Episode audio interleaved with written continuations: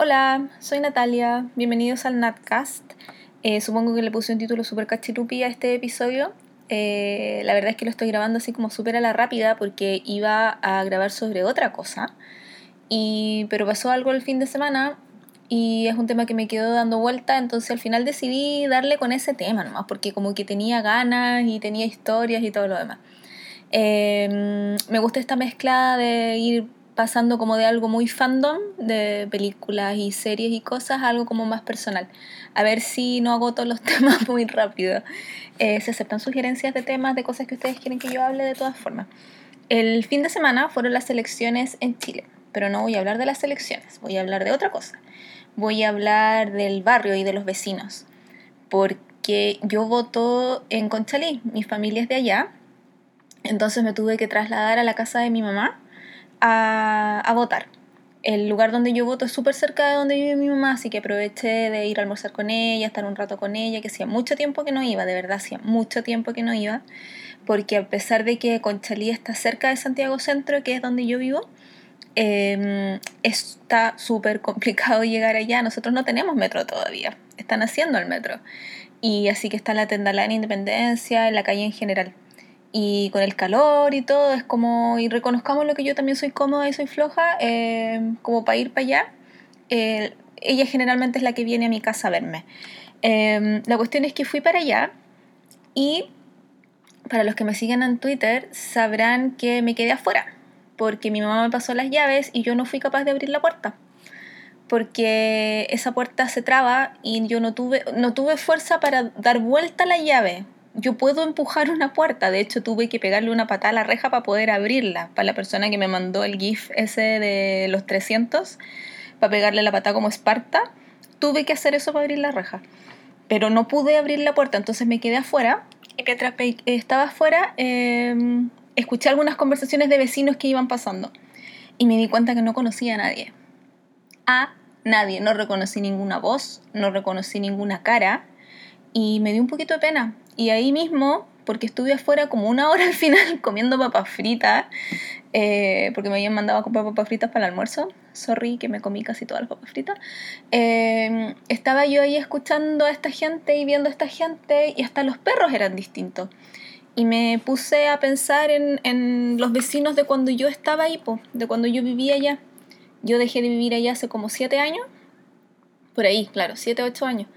Entonces en ese periodo eh, me di cuenta que los únicos vecinos de esa época que quedan son mi mamá y el vecino inmediatamente de la izquierda. Y fin, todos los demás se fueron y me dio un poquito de pena. Pero al mismo tiempo me acordé que alguna vez mi mamá, cuando yo era más chica, mi mamá me decía que yo iba a tener que escribir algún libro sobre todas las cosas extrañas que pasaban en mi barrio. Porque de verdad pasaban muchas cosas extrañas o únicas, cosas que yo después llegaba al colegio o a la universidad a contar y todos me preguntaban así como, ¿y dónde vivís tú? Porque es un lugar único, de verdad es un lugar único, yo le tengo harto cariño a pesar de que no iba hace mucho tiempo. Y por eso me entusiasmé en grabar esto y en contarles por qué mis vecinos y mi barrio eran tan únicos. Voy a empezar por decirles que en Conchalí, en el barrio en La Palmilla, por ahí vivía yo. Y hasta, hasta la época en la que yo viví, o sea, hasta hace 7, 8 años, todavía pasaba el caballero que vende leche de burra, el afilador, lo sé. Eh, vendían algodón de azúcar, eh, queso, Motemei, se escuchaba de repente al caballero que grita, yo no me acuerdo el grito, pero gritaba Motemei, Motemei. Em, el tipo este del gas, que yo sé que eso es como de todas las comunas que pasan con un, y con un palito, con algo hacen sonar el gas, eh, también en, por mi casa lo hacían.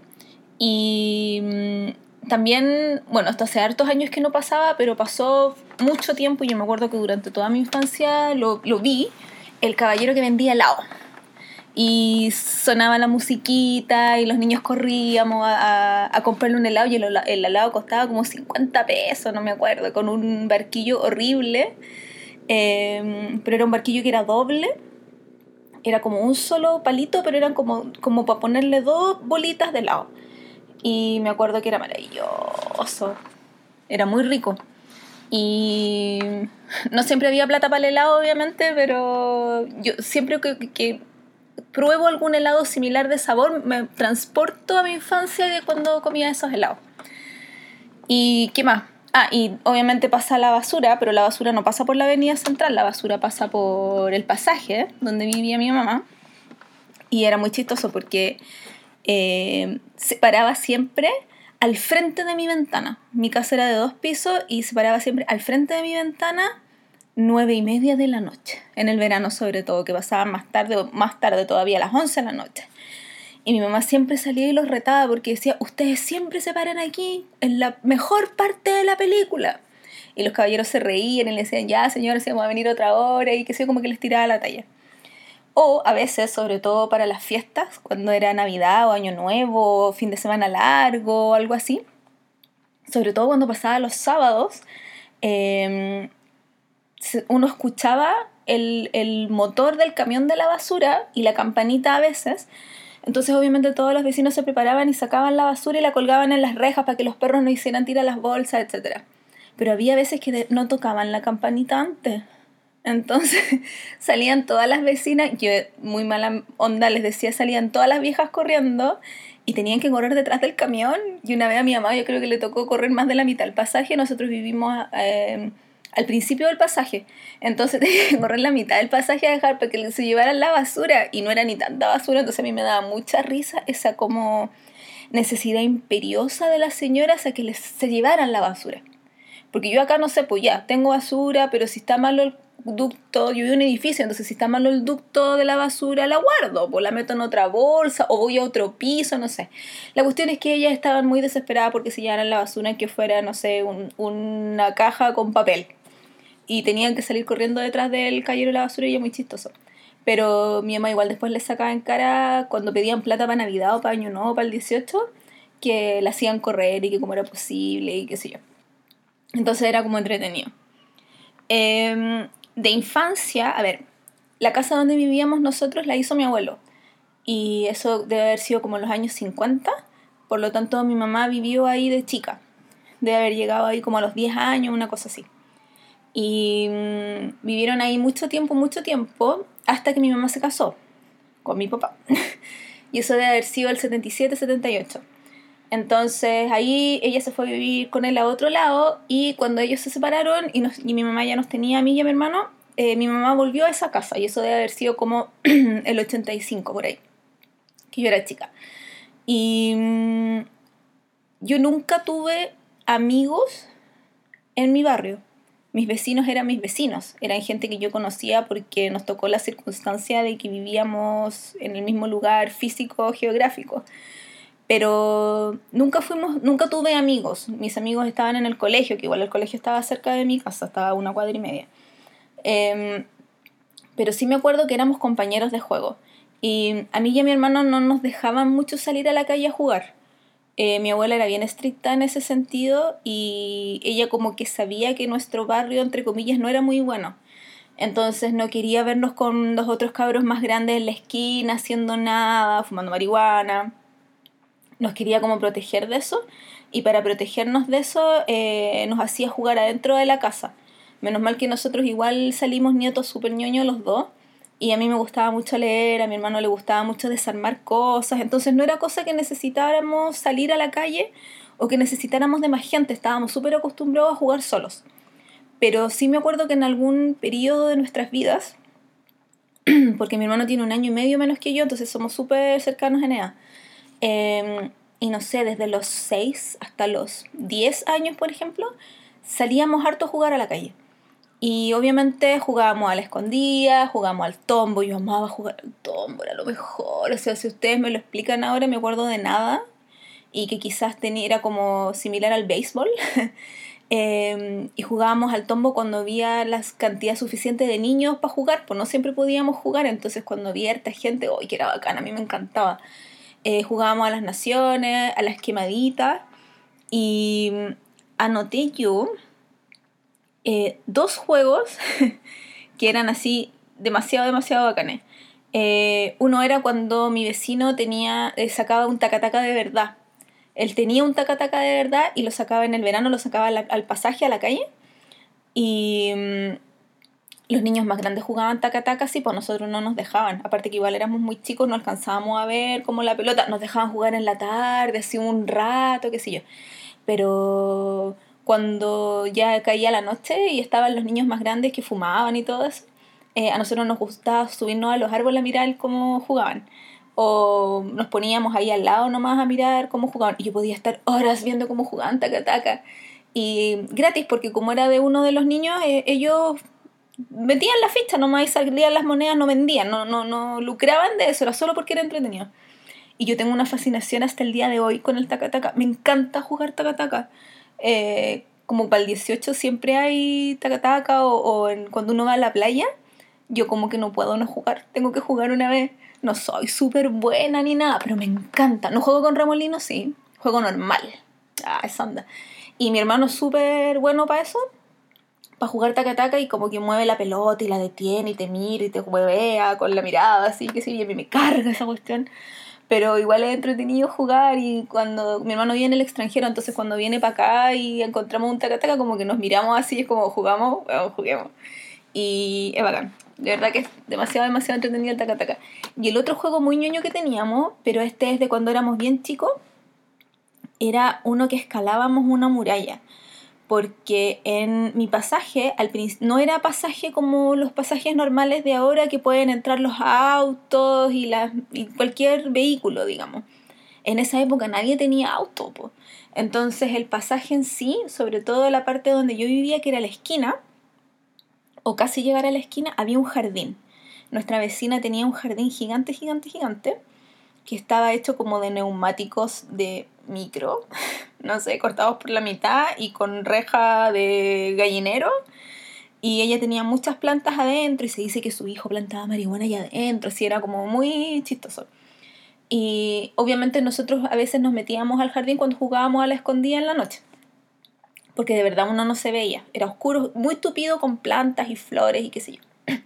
Y justo al frente de este jardín eh, estaban como las típicas murallas de ladrillo de las casas.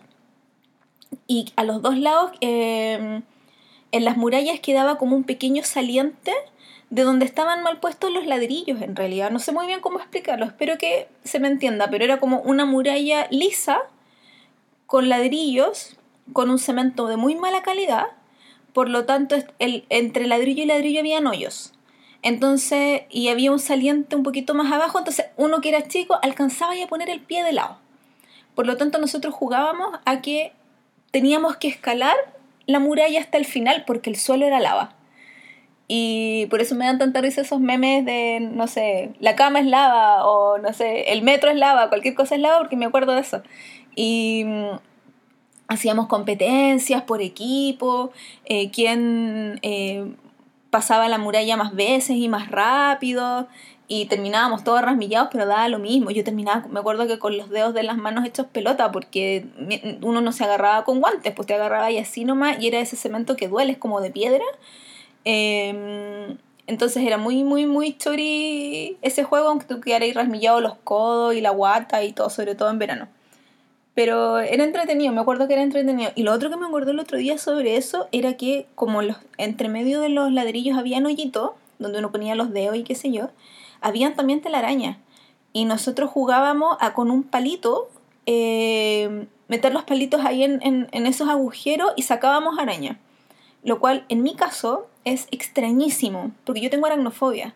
Pero a mí la aracnofobia me, salió, me, me, me empezó después. Entonces, porque obviamente tengo recuerdos de haber jugado ahí, que mi hermano sacaba las bichas y daban como lo mismo, se me están parando los pelos heavy en este momento de solo acordarme de que yo hacía eso. Y no sé, pues después a los 9, 10 años me empezó esta cuestión de que no puedo estar frente a un bicho ni siquiera en una, verlo en una foto. Entonces es como, oh, el, el recuerdo extraño de mi niñez. Quizá no lo debería haber contado. Si me llega una bicha de regalo, ah, esa anda.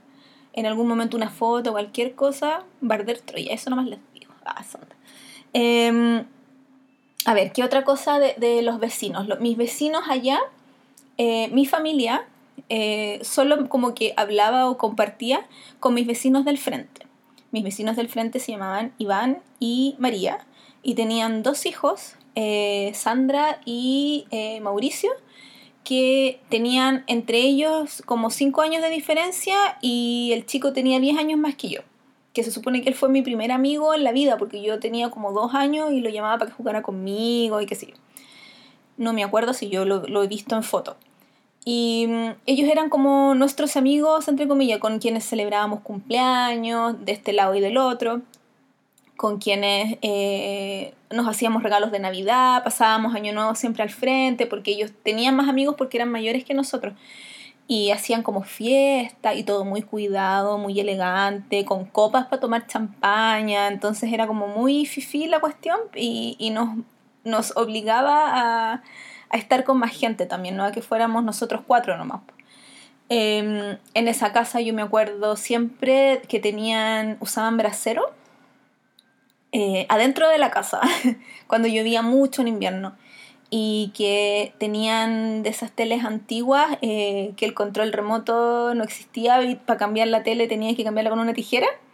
Eh, siempre que me, me, acuerdo de las teles antiguas, me acuerdo de eso, y que mi vecino de repente hacía que su hijo se subiera al techo para que moviera la antena. Entonces, de verdad, o sea, esas cosas que salen como en las películas antiguas, así como muévete a la derecha, no sé qué, yo, los, yo lo viví, lo viví. Y fue, fue entretenido, fue chistoso. Son como esas cosas bacanas que los niños de ahora no tienen, porque nunca han tenido ni un problema tecnológico en ningún punto. Y, y yo lo tuve y fue bacán, en realidad. Eh, esa es como una familia. Y ellos se fueron a vivir, cuando jubilaron los dos, se fueron a vivir al sur. Y eso fue hace como cinco años atrás. Y ahí mi mamá se quedó solita en el pasaje. Eh, y yo los he ido a ver a su casa en el sur y es súper bonito, porque justo viven como en la séptima región, donde fue el, epicentro del terremoto, ahí bien, ahí mismito.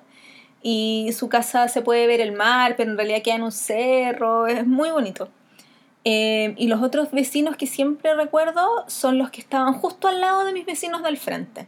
Esa casa es gigante, es muy grande, es una casa esquina y yo creo que en algún momento deben haber vivido como 30 personas ahí entre humanos, perros, cabros chicos, señoras grandes, qué sé yo, de todo. Me acuerdo siempre que eh, eran muchas hermanas y obviamente cada hermana tenía su marido y sus hijos y mm, entonces vivían con sobrinos, con hijos, era mucha gente y todos vivían como en piezas dentro de, esta casa, tenían como sus propias eh, casas chiquititas dentro. Y yo debo haber entrado a esa casa como dos o tres veces nomás cuando te invitaban a cumpleaños, una cosa así. Porque como dije, yo no tenía amigos, era como, como por, por no sé, por educación que uno lo, lo invitaba, la verdad no sé. Y mm, en esa casa vivía, la familia que vivía ahí eran chilenos, pero todos hablaban como argentinos, porque habían ido, parece que de, un verano, o tenían un familiar que era argentino, alguna cosa así. Entonces, y pasaban los años y ellos seguían hablando, no decían che, pero el acento, el tono que tenían cuando hablaban, hasta que yo dejé de escucharlos, todavía hablaban como argentinos. Y nunca entendí por qué. nunca entendí por qué. Igual cuando alguna vez anterior volví a la casa de mi mamá, eh, fue heavy reconocer a, los mismos niños, que ahora obviamente ya no son niños, y ellos tienen hijos. Entonces como, oh, ese loco yo lo conocí así, no sé, con los mocos colgando, lleno de barro, con la cara llena de chocolate, y ahora eh, él llevaba a su hijo al colegio, era como muy, muy extraño de cómo pasa el tiempo nomás. Lo que más me gustaba de esa familia, sí, era que obviamente como no tenían espacio dentro de la casa, eh, para el 18 y para Navidad, sacaban la diversión, digamos, hacían del pasaje su patio. Porque cuando pavimentaron el pasaje sacaron ese jardín que yo les mencioné, que tenía planta y que estaba hecho de neumáticos de micro, de auto, no sé qué. Entonces pavimentaron el pasaje y ellos, eh, me acuerdo que sacaban un parlante gigante, esto en los 90, pues sacaban un parlante gigante con micrófono y el papá de las niñas eh, animaba como la fiesta. Entonces yo decía, él decía, no sé, te voy a inventar nombres porque no me acuerdo. Eh, ya, Rodrigo, te toca, vamos a hacer la carrera de saco y desde aquí es la entrada. Y él daba todas las instrucciones con un micrófono. Yo no sé hasta dónde se escuchaba, pero en mi casa se escuchaba clarito Y a mí no me molestaba porque yo decía, es tan entretenido que se junten y vengan todos los primos y andan todos con traje baño en la calle y les da lo mismo y se tiran agua y son felices y se ríen.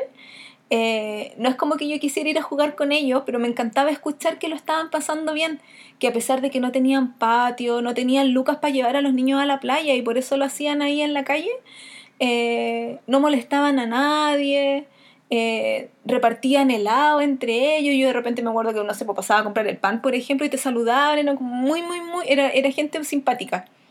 No, no, no molestaba el resto, o sea, molestaba el resto quizás como con la bulla, pero a mí de verdad no me molestaba, lo encontraba súper entretenido. Y yo de repente me iba donde mi mamá, a su pieza, y yo le decía, ¿cachai? Que están haciendo carreras de saco, loco, o sea, cualquier producción. Y después al otro día tú pasabas por ahí y veías que además habían hecho un luche en la calle y los niños habían estado jugando con tiza y con ceremonia con premio, pues era así, muy, muy entretenido. Y eso siempre pasaba para el 18 y para Navidad, porque como los niños tenían juguetes nuevos, salían a jugar ahí al, al pasaje. Y estoy hablando de que habían nueve cabros chicos, entre los sobrinos y cosas así. Entonces era N gente. Mi mamá siempre decía que ese pasaje, desde que ella era niña, siempre había sido el pasaje de los niños y de los perros. Porque en todas las casas había niños y en todas las casas habían perros. Y cuando, por lo menos cuando yo fui chica, eh, seguía siendo así. Había muchos más niños que perros. Pero, y bueno, nosotros teníamos gato, de hecho. Pero siguió siguió esa, esa usanza de que todos ah, convivían los niños y los animales en la casa. Yo no sé si esto era algo que pasaba en todo el pasaje, pero por lo menos de la mitad hacia donde vivíamos nosotros sí. Eh, la otra particularidad que tenía mi pasaje era que todos eran parientes. eh, los de la esquina, eh, quizás no consanguíneos, pero eran primos lejanos de mis vecinos y mis vecinos eh, eran nietos de los vecinos de mi otro costado, em, que eran padrinos de nacimiento del chico que vivía al frente mío y mi abuela era la eh, madrina de confirmación de la chica del frente. Entonces al final, no sé, por cinco o seis casas eran todos políticamente familia o algo así. Eh, estaban como todos unidos a pesar de que no, no convivían entre ellos, ni, ni, se, ni conversaban mucho, ni ninguna de esas cosas. Eh, lo cual encontré yo que era bien como bien particular, sobre todo la parte de no hablarse, porque era muy de saludarse en la calle, pero nada más. Nadie se metía en la vida de nadie, eso sí. Eh, como yo dije, mi mamá vivió ahí cuando ella era chica. Entonces, así como yo ahora encontré que era extraño ver al cabro chico que yo vi todo moquillento llevando a su hijo al colegio, a mi mamá le pasaba lo mismo con los adultos cuando yo era chica. Porque de repente, no sé, pues nosotros íbamos entrando al pasaje, mi mamá me iba a buscar al colegio, íbamos entrando al pasaje, yo iba de la mano de ella y habían unos gallos muy torrantes, pero muy torrantes y marihuaneros atroces, y saludaban a mi mamá, pues. Y a veces le pedían plata, pero casi nunca. Eh, o veníamos del supermercado y le llevaban las bolsas del, del supermercado a la casa, así como que eran súper amables con ella. Y yo me acuerdo que una vez le preguntamos a mi mamá por qué. Y ella decía, es que todos ellos eran mis amigos cuando yo era chica. Así como con los niños con los que ustedes juegan ahora, yo jugaba con ellos. Entonces, no sé, pues mi mamá de repente se casó con alguno jugando, o era el papá de una de las muñecas con otro, eran como cosas típicas que hacían los niños a los 5 o 6 años. Y claro, pues mi mamá tuvo la oportunidad de quizás estudiar alguna cosa técnica o encontrar trabajo al tiro y ellos no, no tuvieron las mismas oportunidades. Pero mm, seguían estando ahí en el mismo barrio y yo creo que quizás por eso yo siempre me sentí súper segura en mi barrio a pesar de que Conchalí es súper oscuro todavía, es súper oscuro y es súper medio peligroso em, y es solo, es súper penca llegar por otros lados eh, en micro, ponte tú y tener que caminar una cuadra porque de verdad es súper oscuro. Yo ahora no lo haría porque ahora ya no conozco a la gente que está. Pero en ese momento y hasta que estuve en la universidad, a mí nunca me dio miedo me daba miedo estar en la micro, ponte tú, o tener que caminar quizás hacia un poco más allá, hacia otras cuadras. Pero yo en mi casa eh, y en mi pasaje y en mi cuadra eh, nunca tuve susto.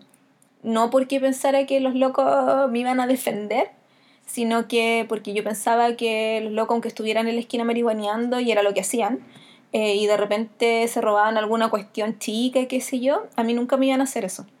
Em, yo me acuerdo que el vecino de la izquierda de mi casa eh, lo venían a buscar de repente los carabineros y su mamá salía a gritarle a los carabineros así como, no, si mi hijo no está aquí. Y nosotros lo veíamos como se metía a nuestro patio a esconderse, pues entonces era como esa solidaridad del, del, delincuente de muy poca monta, si se robaban, robaban estupideces, ni siquiera robaban cosas grandes, y como que les teníais pena porque pucha, habían sido los amigos de mi mamá, entonces, no sé, era como a mí no, no, me daba miedo, ni pena ni nada, como que lo sentía que era normal, era así la cosa nomás. Otro personaje que había en mi barrio y que era nuestro vecino de la derecha eh, es el loquito del barrio. Todos los barrios tienen su, por lo menos los antiguos, tienen su, su loquito entre comillas y con mucho cariño. Eh, yo crecí escuchando historias de este gallo, de cómo hasta el año, no sé, po, 70 y algo, era el tipo pintoso y guachón y estupendo del barrio. O sea, él era, eh, andaba siempre muy bien vestido, muy alto, todavía, muy alto, eh, muy delgado, eh, muy... No, sabría quién compararlo.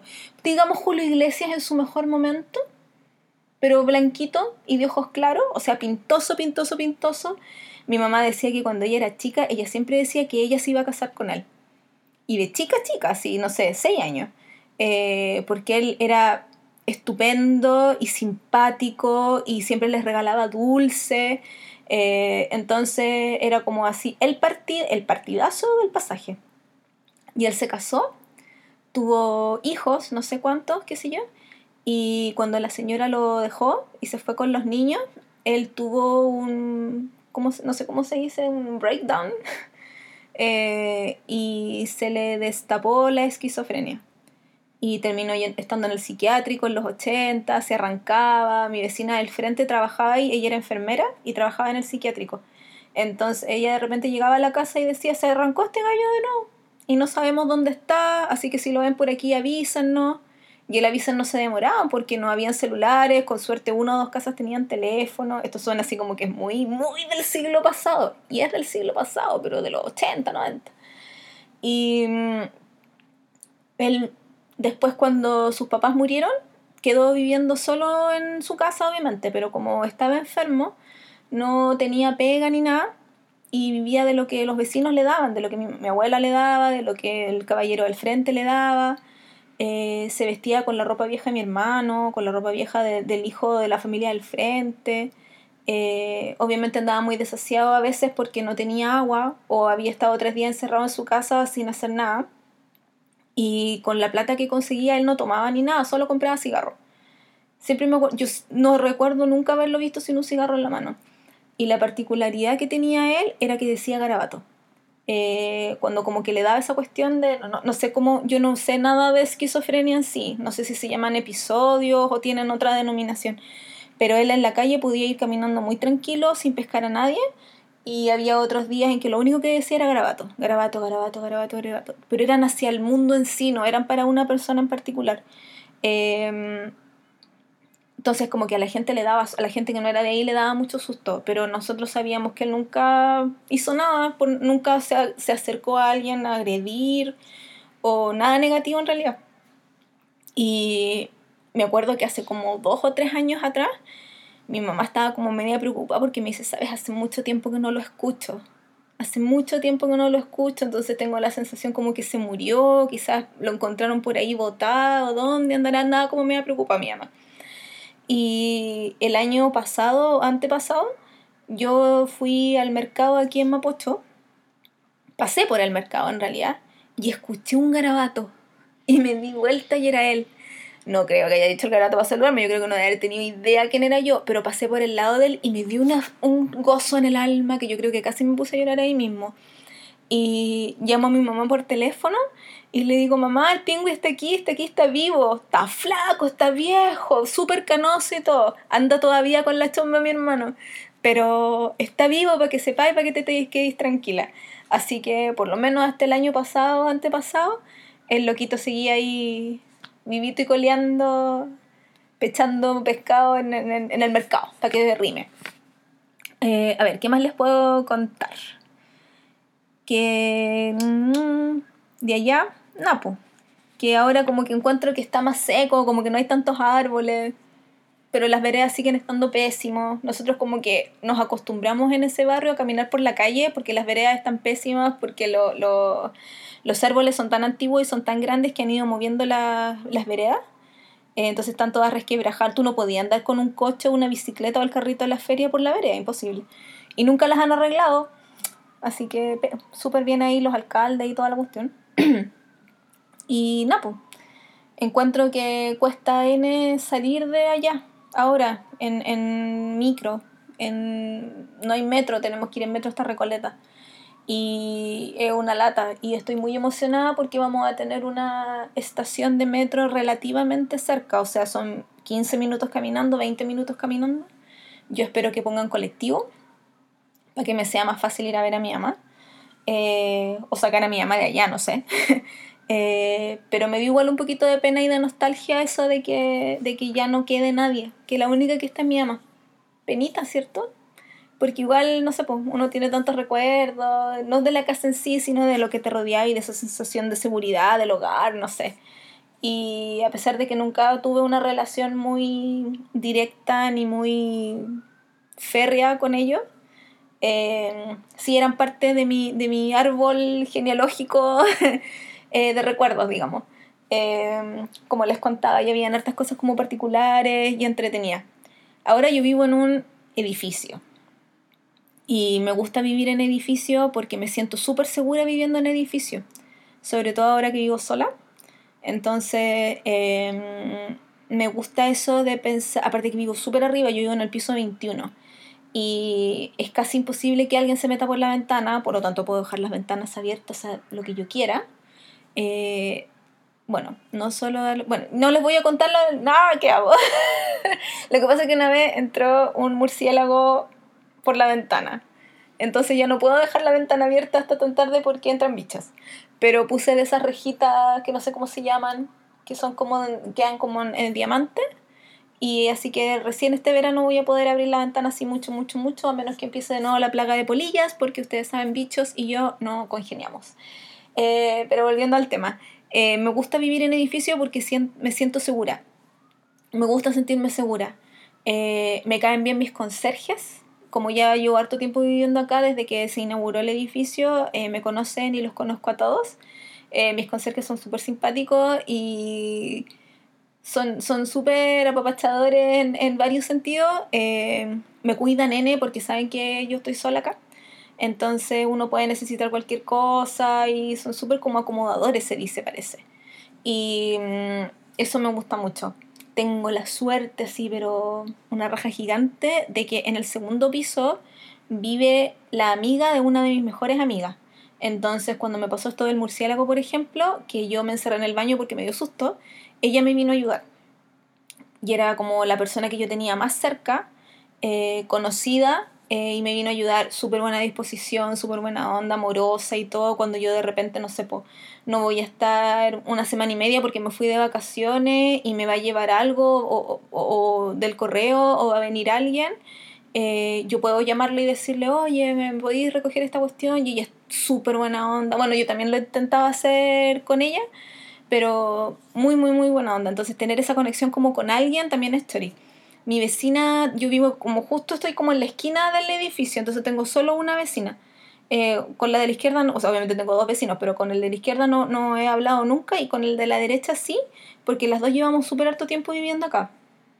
Y ella es profesora y también súper amorosa, pero amorosa, así, buena onda la señora, de verdad. Como que la quiero, como que eso siento que la quiero. Eh, me acuerdo que una vez me quedé afuera y mi amiga eh, con la que estaba viviendo yo en esa época, eh, la llamo por teléfono y me dice, no, si estoy en el metro, como que ya voy, no sé, y venía en Baquedano, ponte tú, y yo vivo cerca de Santana. Entonces yo tenía que haber esperado como 10 minutos, una cosa así. Entonces me senté en el pasillo a leer. Y me llegó mi vecina. Entonces me dice, oye, pero si quieres esperas en mi casa, así como me había visto, no sé, tres veces en tres años Pero ya que me ofreciera su casa, como que yo la amé así por siempre, porque uno no deja que cualquier persona entre. Pues. Y claro, como yo no la molesto y en nada, eh, ella como que de buena onda me extendió su mano y a mí me encanta que me extiendan la mano, debo reconocerlo, me encanta, aunque no la tome, me encanta, entonces eh, me cae súper bien y siempre como que conversamos en el ascensor, es muy, muy, muy buena onda. Eh, y el único problema que yo tengo mientras he estado viviendo acá es mi vecina de arriba, porque mi vecina de arriba es una bulliciosa de mierda. Y yo no sé si le gusta andar con taco a las 3 de la mañana o es otra cosa la que mete bulla pero de repente eh, se escuchan ruidos muy extraños eh, a la hora que sea. O sea, yo no podría, yo no duermo siesta en general, pero yo no podría dormir siesta un fin de semana porque hay una bulla constante, es constante y la odio. Yo creo que es la única persona en el mundo que yo odio. Eh, en algún momento como que estuve llamando mucho al conserje para que le dijera a la señora que dejara de meter bulla y ella se enojó conmigo, que yo interrumpía su descanso eh, haciendo que el conserje la llamara. ¿Cómo lo hayan? Entonces ahora como que me da vergüenza llamar al, conserje y, y, me paso entre la vergüenza por llamarlo y la rabia porque no puedo dormir y no puedo descansar o no me puedo concentrar en lo que estoy haciendo. Vivo con audífonos en mi casa y entonces no, no puedo también dormir con audífonos, pues me da rabia. Y a veces la rabia me gana y me levanto y ya, y llamo al conserje nomás y le digo que le diga a la señora que deje meter bulla. Y en eso vivo. Es el único problema que yo he tenido con vecinos en la vida. Ni siquiera cuando vivía al lado de los marihuaneros, por loco. ¿Cachai no? Gente mala onda. Ah, ya. Pero no quiero terminar esto en, en un tono. en un tono mala onda. Em, pero no tengo nada más que contarles. No. Tenía una, una ayuda de memoria aquí y pasé por todos los temas. Así que mejor los dejo con una pregunta. Eh, ¿Pasaron ustedes por alguna experiencia así como las que les conté de, barrio y de jugar cosas entretenidas y de que ahora ya no haya nada? ¿Cómo son de diferentes los vecinos que tenían de la infancia a los de ahora, de cuando viven solos o si ya se casaron y, conocen a sus vecinos? ¿Ah? Porque es, es, es muy común eso de que ahora uno no conoce al vecino. Y por lo mismo estamos como cada día más solos, encerrados, todos encerrados. Y no lo atribuyo solo a la delincuencia, lo atribuyo a nosotros, a nuestras necesidades. Ya no necesitamos tanto conectarnos con el del lado porque tenemos todo en nuestras casas. Fome igual. Eh, quizás la gente que tiene mascota, cuando sale a pasear las mascotas, ahí conoce a los vecinos y conversa con ellos, lo encuentro genial. Eh, y eso, pues. ¿Qué más les puedo contar? Ah, el, dato freak de que mis abuelos, eh, ellos vivían en Vitacura y tenían de vecino al Chino Río. Eso, ya. Eh, ojalá les haya gustado esto. Yo estaba como muy emocionada de hablar de mis vecinos, como que de repente los eché superar todo de menos. Em, sí, eso. Eh, nos vemos en una próxima oportunidad. que estén muy bien. Échense bloqueador, que ya llegó el verano. Yeah. Eso. Ciao